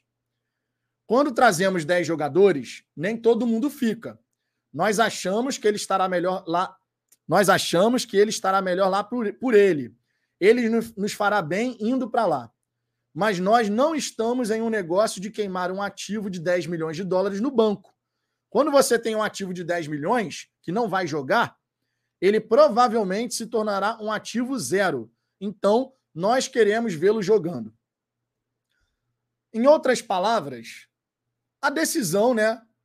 O lado empresarial da decisão teve um grande peso. Não dá para a gente ignorar. A fala do John Textor aponta nessa direção. O Erisson foi emprestado para a gente poder valorizar um ativo de 10 milhões de dólares para ele não desvalorizar ficando no banco de reservas. Ok, é uma forma de você tomar a decisão. Você pega a questão empresarial, o jogador é um ativo do clube e você quer que ele possa se desenvolver para esse valor de mercado crescer. Beleza. Não seria problemático, na minha opinião, se o Botafogo, por exemplo, estivesse vivendo um momento diferente na tabela do Campeonato Brasileiro. Se o Botafogo, de repente, estivesse em nono lugar, a 12 pontos do Z4, tivesse realmente com uma distância boa da zona do rebaixamento, e você chegasse e falasse assim, pô, chegou o Tiquinho Soares, chegou o Júnior Santos, então, o Erisson, ele, beleza, a gente pode emprestar o Erisson, porque a gente consegue daqui, daqui em diante, sem, sem os gols que ele nos ajudou nesse campeonato. Não estou dizendo que o Erisson é craque, não é esse o caso. É um jogador com potencial, que tem, tem muitos pontos a melhorar. Parte de olhar para baixo, por exemplo, ele tem que evoluir. A parte de trabalhar mais com a equipe, ele tem que conseguir evoluir. Tem várias questões aí que ele precisa evoluir. Mas a gente não pode negar que o Erisson, nesse Campeonato Brasileiro, embora em alguns jogos tenha vacilado, não passando para um companheiro melhor posicionado e tal, ou seja, a gente poderia ter somado mais pontos caso o Erisson tivesse sido melhor em algumas circunstâncias, mas em outras tantas, ele foi um cara que ajudou pra caramba o Botafogo. E quando eu falo ajudou pra caramba, não é modo de falar. A parte esportiva do Erisson, que não vem, vem nesses últimos jogos vivendo um momento maneiro, mas a parte esportiva do Erisson foi extremamente importante para a gente. Não dá para a gente negar. E quando eu falo dessa importância, eu estou falando de pontos efetivamente que ele nos ajudou a conquistar. Contra o Atlético Paranaense, por exemplo, ele marcou um gol. O Botafogo venceu por 2 a 0, ou seja, o Erisson nos ajudou a conquistar três pontos. Contra o Internacional, ele marcou um gol também. O jogo foi 3 a 2 então o gol dele nos ajudou a conquistar três pontos. Já são seis pontos em que gols do Erisson nos ajudaram. Contra o Flamengo, lá em Brasília, 1 a 0 Botafogo com gol do Erisson. Já são nove pontos que o Erisson nos ajudou a conquistar nesse campeonato. Contra o Fortaleza, o Erisson também fez gol. Vencemos por 3 a 1 12 pontos. Não estou dizendo que ele foi o único responsável, mas ajudou. Contra o América Mineiro, 1 a 1 mais um ponto na tabela de classificação, 13 pontos. Então eu estou falando de um jogador eu estou falando de um jogador, vale lembrar também o gol contra o Ceará, tá? O gol contra o Ceará, a partida que a gente venceu por 3 a 1 Eu estou falando de 16 pontos conquistados pelo Botafogo num campeonato em que a gente tem 27. O Erisson, obviamente, em alguns jogos, poderia ter ido melhor. Verdade, poderia ter melhor. Perdeu gols que não poderia. Verdade também. Mas foi um jogador que, apesar de ter oscilado mais recentemente, foi um jogador que fez gols extremamente importante para o Botafogo. Quando a gente para para pensar no lado esportivo, e aí eu falo de elenco, a gente passa a ter o Tiquinho, que a gente não sabe o que esperar do Tiquinho ainda no futebol brasileiro. Eu não sei como é que vai ser a adaptação dele. Eu espero que seja o melhor possível. A minha esperança dele chegar, ajudar fazendo gols, é gigantesca. Mas eu não sei ainda o que esperar dele. O Júnior Santos, dois jogos, um gol. Foi mal ontem no Clássico. Mas eu também não sei o que esperar no médio e longo prazo do Júnior Santos até o fim desse campeonato? Será que ele vai crescer? Não sei. Não posso nem falar que sim nem que não. A impressão deixada ontem não foi boa. Verdade seja dita. O Matheus Nascimento até agora, ele só faz número. Que gol efetivamente ele não fez nenhum. Então a decisão de ceder o Erisson por empréstimo, no momento em que a gente está a dois pontos do Z4, no momento em que a gente precisa de gols, me parece equivocada. E a gente não pode ignorar o fato do John Textor ter pesado muito mais o lado empresarial na decisão de valorização do ativo do que efetivamente de você ter um jogador ali brigando pela segunda, segunda posição com o Júnior Santos, por exemplo. Porque o Castro até falou: não, chegou o Júnior Santos, chegou o Tiquinho, o Erisson de repente seria a terceira opção. Ué, por quê? O Erisson não poderia brigar para ser o reserva imediato do Tiquinho Soares? O Júnior Santos já chega com essa bronca toda de botar o Erisson no banco e ponto. Então, assim, na minha opinião, uma decisão equivocada. Não se trata de um craque. O Erisson não é craque. O Erisson é um jogador jovem com potencial, que oscilou, o que é normal. Primeiro ano de Campeonato Brasileiro do Erisson. Primeiro ano de Campeonato Brasileiro do Erisson, mas ainda assim fez gols importantíssimos que ajudaram o Botafogo a conquistar 16 pontos no Campeonato Brasileiro. O Erisson, os gols do Erisson tiveram esse grau de importância. Dos 27 pontos que a gente tem, em 16 pontos teve gol do Erisson. ou gol único, ou gol que desempatou, enfim, coisas assim. É uma decisão, na minha opinião, equivocada, que não vai voltar atrás, mas eu não poderia chegar e comentar aqui. Pela declaração do John Textor, uma decisão onde o lado empresarial pesou mais do que o lado esportivo. O Matheus ele seria a quarta opção, ele vira a terceira, que agora realmente não tem discussão. É Tiquinho, Júnior Santos, Matheus Nascimento, não tem nem discussão a ordem. Mas, na minha opinião, um, uma decisão equivocada. E, e aí entra aquilo que a gente já fala aqui há muito tempo. Você apoiar o projeto não significa dizer que você tem que ficar alheio a fazer qualquer crítica que você ache entenda ser necessário. Essa decisão de ceder o Erisson faltando 14 jogos para terminar o Campeonato Brasileiro, com dois pontos na zona do rebaixamento, e ele, Erisson, sendo mais importante no elenco do que é o Matheus Nascimento, é uma decisão que merece críticas, na minha opinião. Então a gente tem que saber separar uma coisa da outra. Eu posso apoiar o projeto, mas eu posso fazer minhas críticas e devo, sempre que entender se é necessário. Tem pessoas que vão discordar de mim, e é normal. Vai ter gente que vai olhar para o Erisson e falar assim: ah, o Erisson não estava tão bem assim e tal. Mas eu acabei de mostrar aqui a importância que ele teve desses 27 pontos que a gente conquistou. Dos 27 pontos que a gente conquistou, em 16 pontos, o Erisson foi importante. São fatos. Não dá para brigar contra isso. São fatos. É pegar os jogos que ele balançou as redes e quantos pontos o Botafogo somou naquelas ocasiões. São fatos. Então a gente pode criticar, a gente deve criticar quando achar necessário. E nesse caso da, da decisão de saída do Erisson, eu acho que foi um erro. Foi um erro não porque ele estava jogando muita bola agora, mas foi um erro porque entre ele e o Matheus Nascimento, o Erisson contribuiu muito mais do que o Matheus Nascimento. Isso não é, não é discutível. Isso é um fato com os números que cada um entregou. Não dá para voltar atrás, o jogador vai emprestado. Tomara que o Tiquinho e o Júnior Santos realmente façam um gol pra caramba. Tomara. Vou torcer muito por isso, sem a menor sombra de dúvida. Mas eu não posso simplesmente deixar aí ah, não. Ah, libera o Eris e dane-se. Não vai fazer a menor falta. Na minha opinião, vai fazer falta.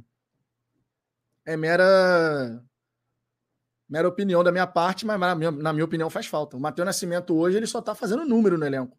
Até agora não tem um gol marcado. Tomara que o Tiquinho entre nessa, nessa equipe e consiga fazer os gols que a gente precisa. Né? Tomara de verdade. É, Alessandro Alves.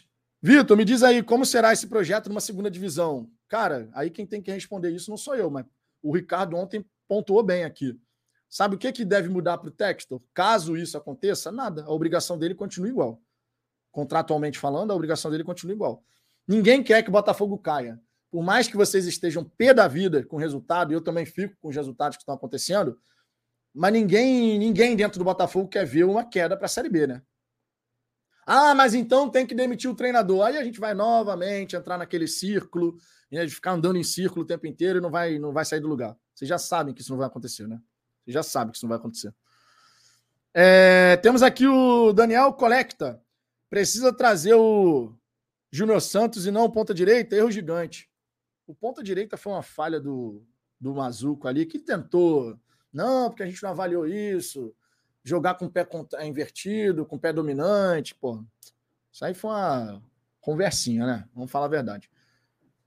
A gente ter um ponta direita especialista ali naquele lado, pô, cara, isso é, ia ser importantíssimo. Foi um equívoco, na minha opinião, que também merece crítica. Apesar de alguns acharem que não, mas na minha opinião está notório. O Vitor, San, o Vitor Sá pela, pela direita, ele não é a mesma coisa do que pela esquerda. Ele não se sente tão à vontade pela direita. Luiz Henrique é a mesma coisa. Luiz Henrique tem entrado com dificuldade nas partidas, mas ele não joga do lado dele. Ele joga do outro lado. E o Luiz Henrique, na primeira passagem dele pelo Botafogo, todo mundo lembra que quando ia para a direita não rendia nada. Não é novidade para ninguém isso, na verdade. Pelo menos para gente que acompanha o Botafogo. É, deixa eu ver aqui o Flávio Vieira, Vitor. Vitão, acho exagero dizer que o Júnior Santos foi mal no jogo de ontem, mas ele não foi, a meu ver. Ele não foi. Não acha que ele foi mal? Segundo jogo dele no Botafogo poderia ter saído melhor, mas mal acho demais. Bom, aí é uma questão de avaliação, logicamente. No meu ponto de vista, eu achei que ele fez um jogo bem abaixo. Não gostei da participação dele, estava com dificuldade de dominar as bolas de vez em quando. Não gostei de verdade. É, é, e no estádio, a mesma coisa. Ricardo Rocha, Vitor, você leu o projeto? Explica para nós o que está escrito sobre futebol. Ricardo, vamos lá. Eu acho engraçado esses questionamentos, porque vocês ficam, quando a gente fala de projeto, parece que a gente está tirando assim vozes da nossa cabeça. O projeto do Botafogo, a gente pode ilustrar o projeto do Botafogo por tudo aquilo que o John Textor já falou sobre a visão dele para o Botafogo de construção de centro de treinamento, construção de categoria de base, de fazer o centro de treinamento do profissional perto do centro da categoria de base, de investir em melhorias no estádio Newton Santos, de investir na marca Botafogo, mudar o fornecedor, de valorizar a marca Botafogo, rompendo com os patrocinadores para poder fechar novos contratos que valorizem a marca. Tudo isso faz parte do projeto, Ricardo. De contratar jogadores fazendo com base em scout, tudo isso faz parte do projeto, Ricardo. Eu não preciso ler um documento. Tem coisas que a gente está vendo acontecer, tem coisas que foram faladas e que a gente tem que ficar atento para cobrar. Mas tudo isso que a, que a galera fala de projeto não é vozes da minha cabeça. São declarações que o Textor deu, seja para uma entrevista no GE, no Thiago Franklin, no Gigante Glorioso, aqui no Fala Fogão, em Mega Live. São coisas que estão acontecendo, executivos que foram contratados.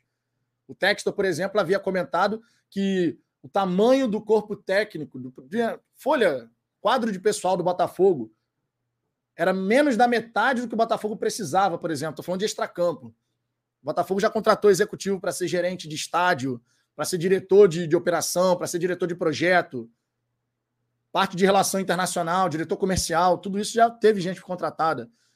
Então tem coisas que estão acontecendo, algumas mais visíveis aos olhos dos torcedores, outras menos. Mas quando a gente fala de projeto, Ricardo, por mais que a pergunta, obviamente, seja mais do lado irônico da coisa, e faz parte, é, mas quando a gente fala de projeto, fala com base naquilo, tudo que já foi falado pelo sócio majoritário da SAF e por coisas que estão acontecendo. A gente não fez a reconstrução do elenco do Botafogo? Fizemos, né? Fizemos a reconstrução do elenco, demorou duas janelas, mas fizemos, certo? Vários executivos foram contratados, certo? A camisa que tinha patrocinador pagando micharia para o Botafogo foi limpa, certo? Em breve vai ter o fornecedor de material esportivo definido, certo? Tudo isso faz parte do projeto. O projeto envolve tudo isso.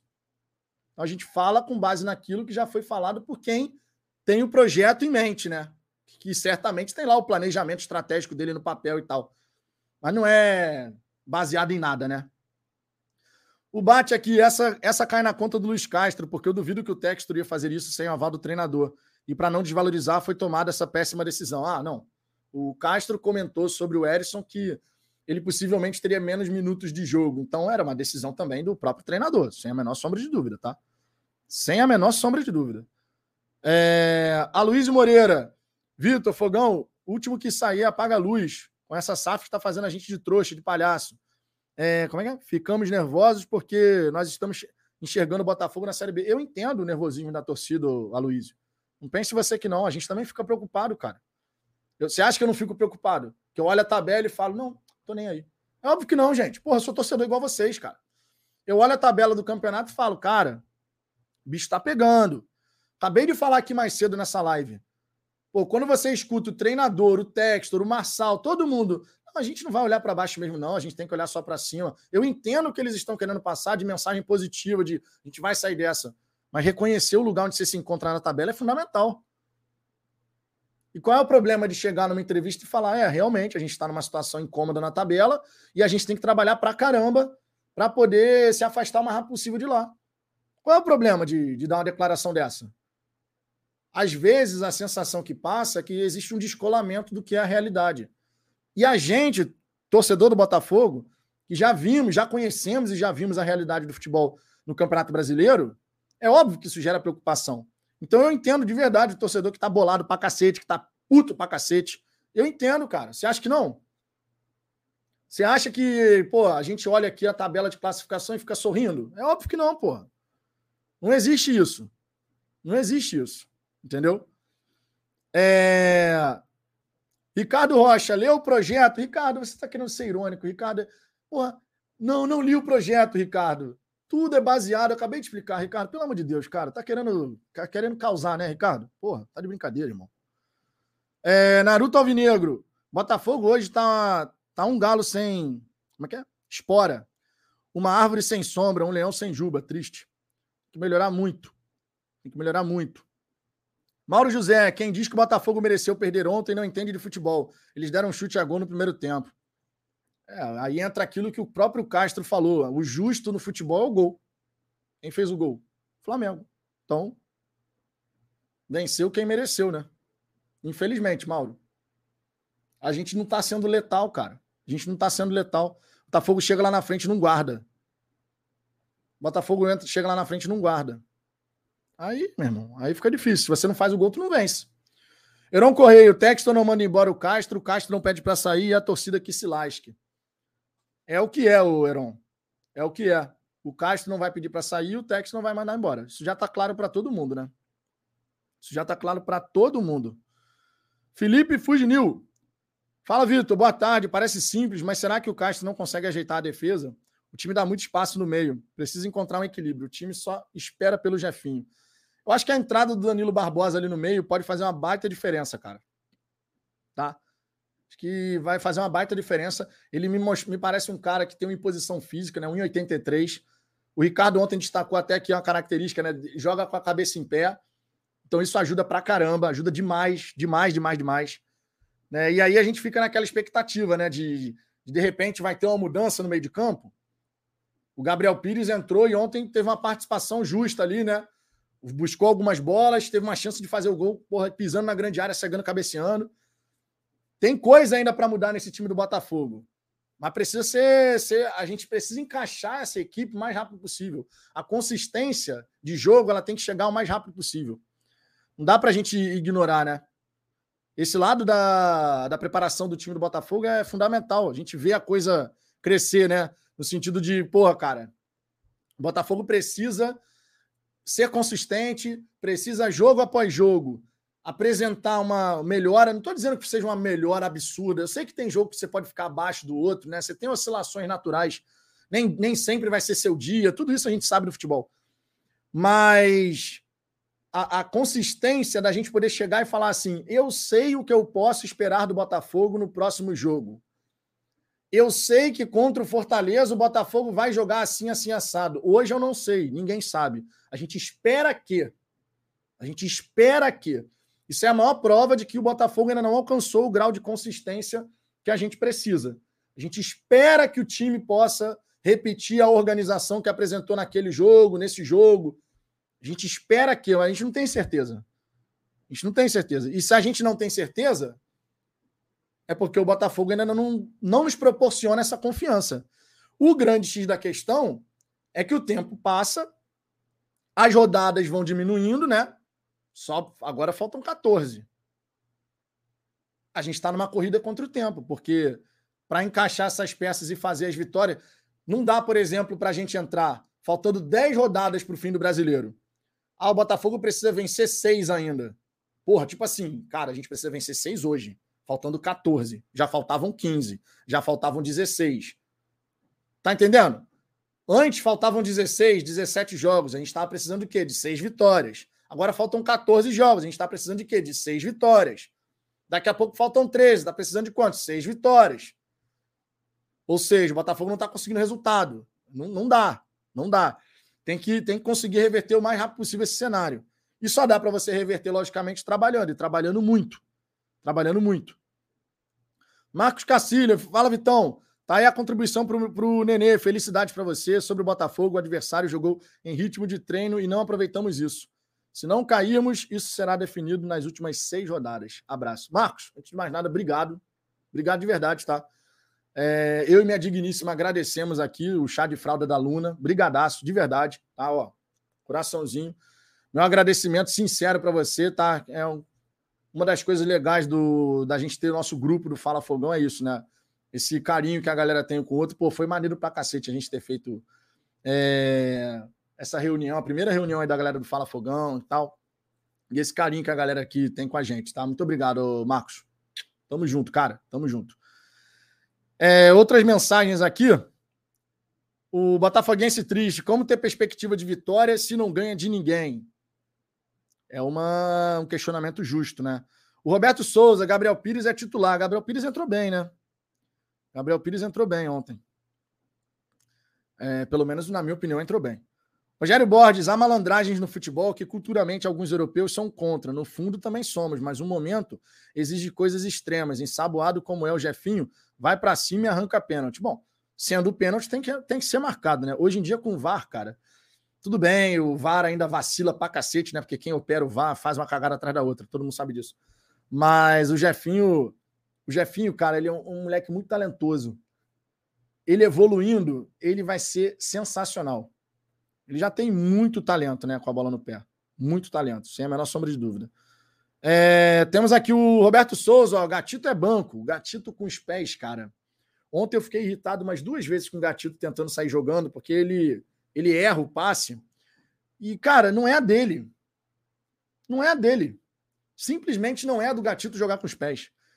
Tipo, não dá para jogar com os pés? Irmão, dá um chutão para frente, joga o mais longe possível da nossa área. Ontem tiveram umas duas reposições do Gatito, que a bola foi no, no, no jogador do Flamengo. Aí tu fica desesperado. E acho que a gente tem que falar uma coisa aqui, né? O Gatito, eu adoro o Gatito, tá? Mas o Gatito não é o mesmo Gatito de 2017. Cinco anos se passaram. Lesão, um monte de coisa pesa. Já fez. O jogo contra o Flamengo, por exemplo, no primeiro turno, foi espetacular.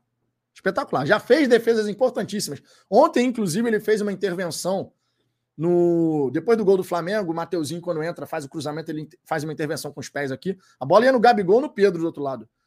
Ele fez uma intervenção fundamental ali e tal. Ele continua, na minha opinião, sendo um grande goleiro, embaixo da trave.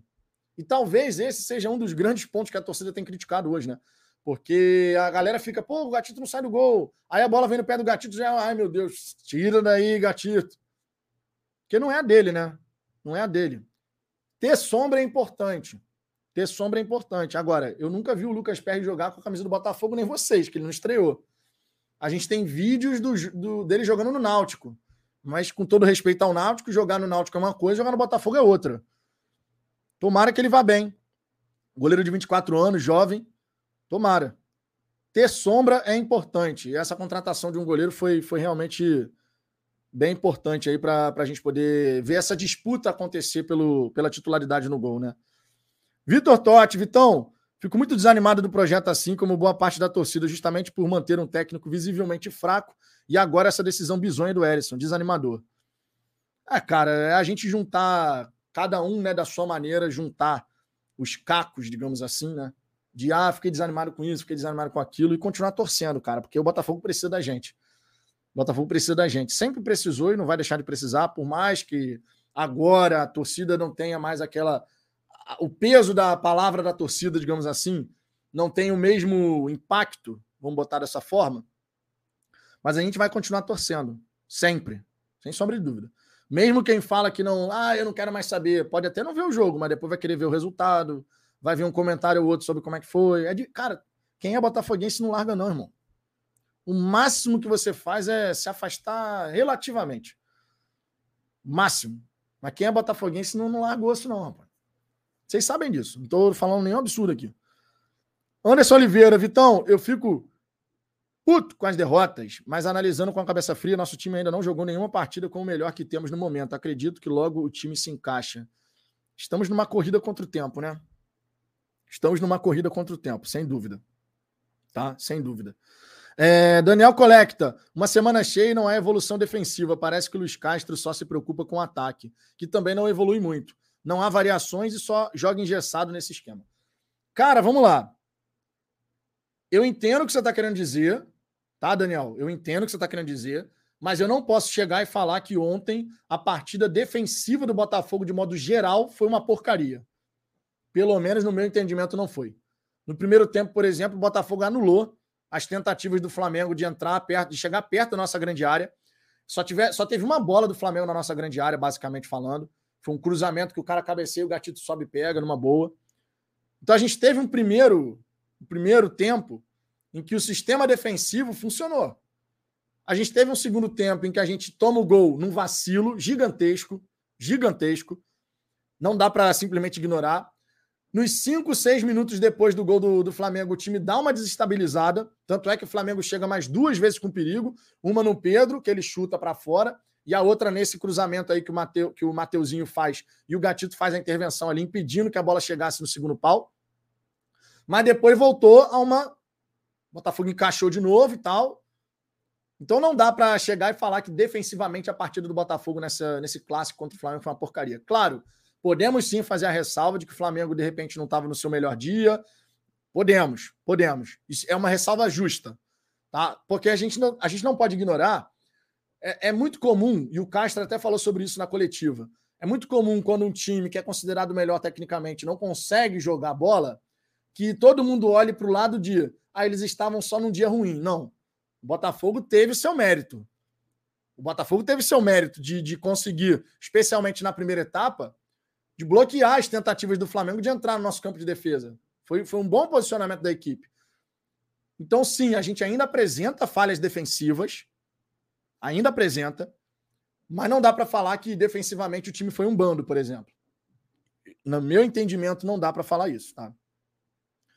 Alexandre Cobais, meu amigo Alexandre. Vitão, sou seu fã. Beijo na Luna, na Digníssima e um abração para você. Cobais, queria parabenizar você mais uma vez aqui, ó. A gente já, já se falou no WhatsApp, mas parabéns também para você. Vai ser papai, amigo. Na mesma época, né? Ficou com inveja, hein, Cobais? tô brincando, tô brincando, tô brincando. Cara, tu sabe que é o irmão que a vida me deu, cara. E a gente agora tem que se encontrar. Pô, a gente mora duas quadras um do outro. É vergonhoso a gente não se encontrar agora. Como é? Vamos marcar esse negócio aí, hein, Cobai? Mas não é aquele marcar de carioca, não, que a gente se encontra, fala, ah, vai se marcar, não marca nunca. Vamos marcar para a gente poder trocar umas ideias aí. Que agora eu vou ser pai, você vai ser pai, amigo. Então, as experiências têm que ser trocadas e compartilhadas, né? Verdade seja dita. Tamo junto, cara. Tamo junto. Valeu. José Lucena, Vitão, ontem no primeiro tempo, o Botafogo estava é, mordendo em cada jogada. Gostei da intensidade. Se mantiver essa pegada, podemos ter resultados melhores.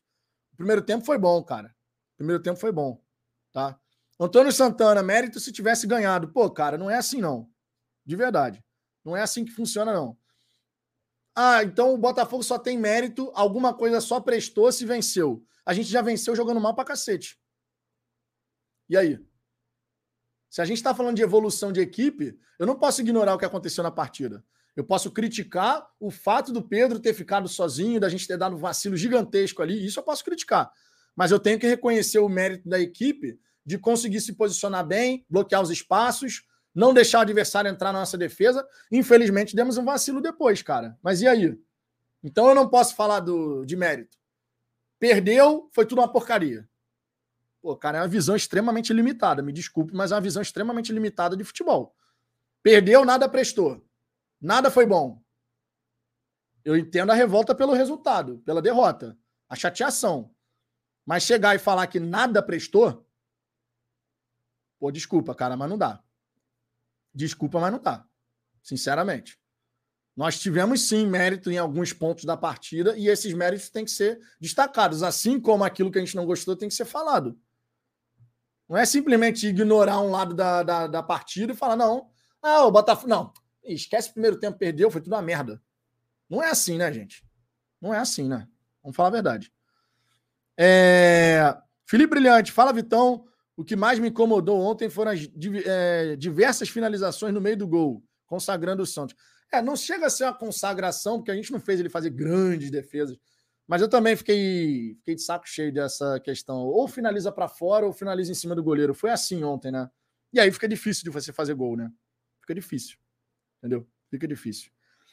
É, Carlos Henrique, a equipe evoluiu? Tá de brincadeira. Cara, você ontem não viu um time mais organizado, você não viu um time que conseguiu fazer triangulações, você não viu isso. Aí é o que eu tô falando, cara. A... Olha só. Se tem uma coisa que a gente não é no Fala Fogão, é resultadista. No sentido de, quando vence é tudo lindo, quando perde é tudo porcaria. A gente não é assim aqui. Eu não faço, a gente não faz as nossas análises aqui pautado só no resultado. Tanto é que quando venceu o Red Bull Bragantino e a gente desceu a lenha no desempenho da equipe, teve torcedor que reclamou ah, pô, a gente ganhou, vocês estão criticando. Sim, porque o jogo foi uma merda. Desculpa o palavreado, tá? Perdão aqui. Saiu. É... Mas e aí? E aí? Então, quando ganha, a gente só pode elogiar. Quando perde, a gente só pode descer a lenha. Pô, desculpa, mas é... não é assim, né? Não é assim. Não é assim. Desculpa, mas não é assim. É uma, é uma análise extremamente rasa. Você chegar e ganhou. Ê, perdeu. Uh, pô, Qualquer um faz uma análise dessa, gente. A gente tem que se aprofundar mais no que foi o jogo. O que, que foi o jogo ontem? Primeiro tempo, Botafogo melhor, mais organizado, dificultando a saída de bola do Flamengo. Chegou em duas, três ocasiões ali, mas pecou na finalização. Segundo tempo, segundo tempo honesto. Flamengo melhorou, entraram os principais jogadores, assumiu o controle do jogo ali, mas não criou grandes situações. Teve o lance do gol que a gente deu um vacilo coletivo geral. Uns 5, 6 minutos depois do gol, eles tiveram mais duas chances e foi isso. Foi isso. Então, por conta disso, eu não tenho que olhar nada que tenha sido interessante no time do Botafogo. Pô, desculpa. É uma análise extremamente rasa. Extremamente rasa. É, Antônio Santana, o time é indisciplinado taticamente. Pô, cara, ontem não teve isso, não. Eu não sei que jogo que vocês viram ontem, cara. O time ontem foi indisciplinado taticamente. Indisciplinado, foi tipo um bando em campo. Pô, eu vi um outro jogo completamente diferente. Eu não, não tô falando que o Botafogo jogou o fino da bola, não, tá? Deixando claro que as pessoas acabam interpretando de uma coisa completamente torta. Não tô falando isso. Mas o time não foi um bando em campo, cara. O time não foi um bando em campo. Desculpa, mas não foi. Desculpa, mas não foi, sinceramente. Né? Sinceramente. É... Cleiton Gonçalves. Vitão tá recebendo o Pix do Castro. É, cara, tô recebendo sim. Me passa o seu Pix que eu devolvo para você. Tô recebendo o Pix do Castro, com certeza. Que faz barata. Esse Cleiton é flamenguista, mano. Ele, elogia o Flamengo direto. Falou que é melhor ser flamenguista porque aqui é só tristeza. Se esse cara é botafoguense, ele é doente. Ah, eu não sei se é flamenguista ou não. Johnny Mendes está faltando mais poder de finalização. Mesmo com o Eris em campo, perdemos partidas por justamente fazer as jogadas erradas e chutes sendo feitos no time errado. Esse poder de finalização está faltando. Os números mostram isso. Nos últimos 10 jogos, 5 gols marcados e uma penca de gols perdidos, por exemplo, contra o Juventude. Aconteceu. Aconteceu. Então está faltando ser letal. A gente tem que ser letal. O grau de letalidade do time do Botafogo, de chegar lá na frente e cravar, é muito baixo. É muito baixo. Não é pouca coisa, não. É muito baixo. E aí complica, né? Aí dificulta. É ou não é? Dificulta. Obviamente dificulta. É... O Antônio Santana, o português, está perdido no futebol brasileiro. O Duca Silva, esse não entende nada de futebol. Ah, eu posso não entender. Você tem total direito de achar que eu não entendo, não tem problema nenhum. É sua opinião, não tem problema nenhum. Daniel Collecto, entendi sua colocação e concordo em parte. O Botafogo sempre leva gols por falha de posicionamento da defesa ou falta de cobertura. Bola na, na área ou cruzada de um lado ao outro é um desespero. Concordo. Aí entra aquilo que eu estou te falando. Eu posso criticar uma parte da, da organização defensiva, porque a gente já sofreu gols assim em outras situações. Então, esse é um ponto que a gente pode falar. Não é novidade o time do Botafogo levar, levar gol de uma bola cruzada na área. Ok, esse é um ponto que eu posso chegar e falar. Isso significa dizer que, de modo macro, no jogo, o Botafogo foi completamente despreparado, completamente desorganizado, um bando em campo defensivamente? Não foi. Eu posso criticar uma coisa e falar bem da outra. Parece que hoje em dia não pode mais fazer isso. Simplesmente parece que hoje em dia você não pode mais. Se eu tiver que criticar, eu tenho que criticar tudo. Eu não posso criticar um ponto aqui e elogiar o outro ali, pô, gente. Por isso que eu tô falando, é uma análise rasa. Se for na base do resultado, perdeu, tudo é uma porcaria, nada presta. Venceu, tudo é lindo e maravilhoso. E vocês sabem que não é assim, né?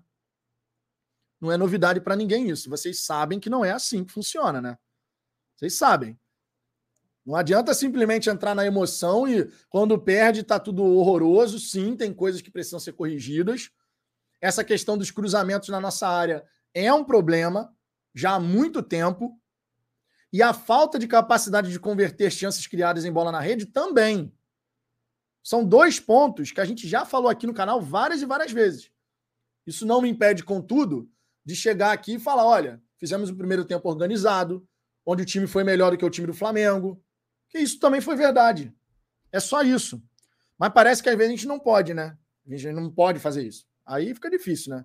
Aí vai ser. Se você não concorda comigo, é passar pano. Se você, se você concorda comigo, vão. Ah, não sei o quê. Pô, aí é difícil. É, deixa eu ver aqui.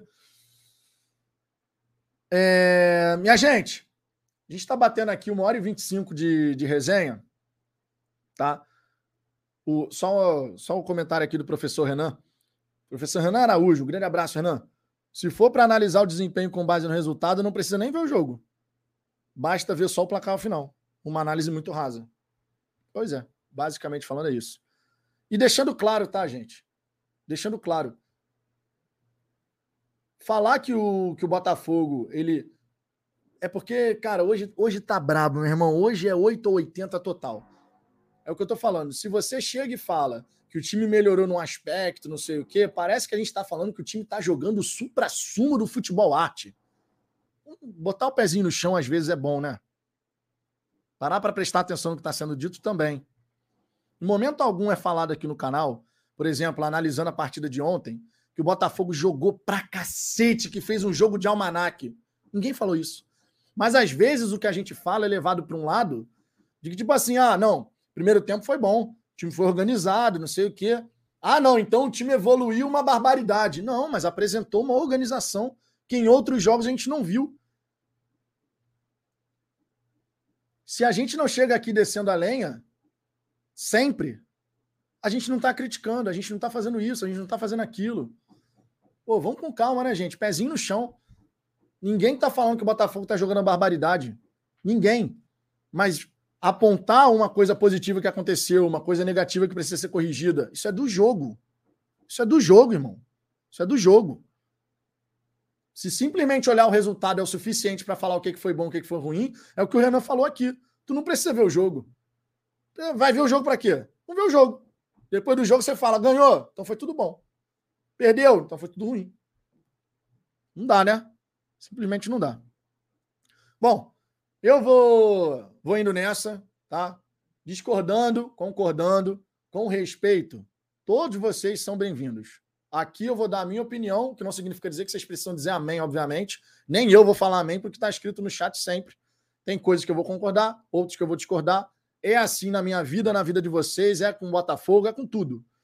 Tá? Então eu agradeço a presença de cada um de vocês. Busquei trazer aqui uma série de comentários, tá? uma série de comentários que concordam, que discordam, que falam lado de um lado, que falam do outro. É assim que a gente faz aqui, a gente vai seguir fazendo, tá?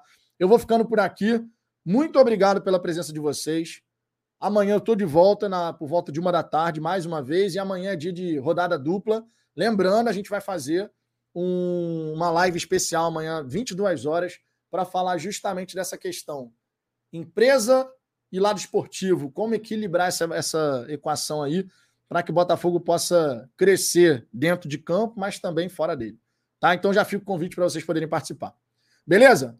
Um grande abraço para todo mundo. Beijo no coração de todos vocês. Fui!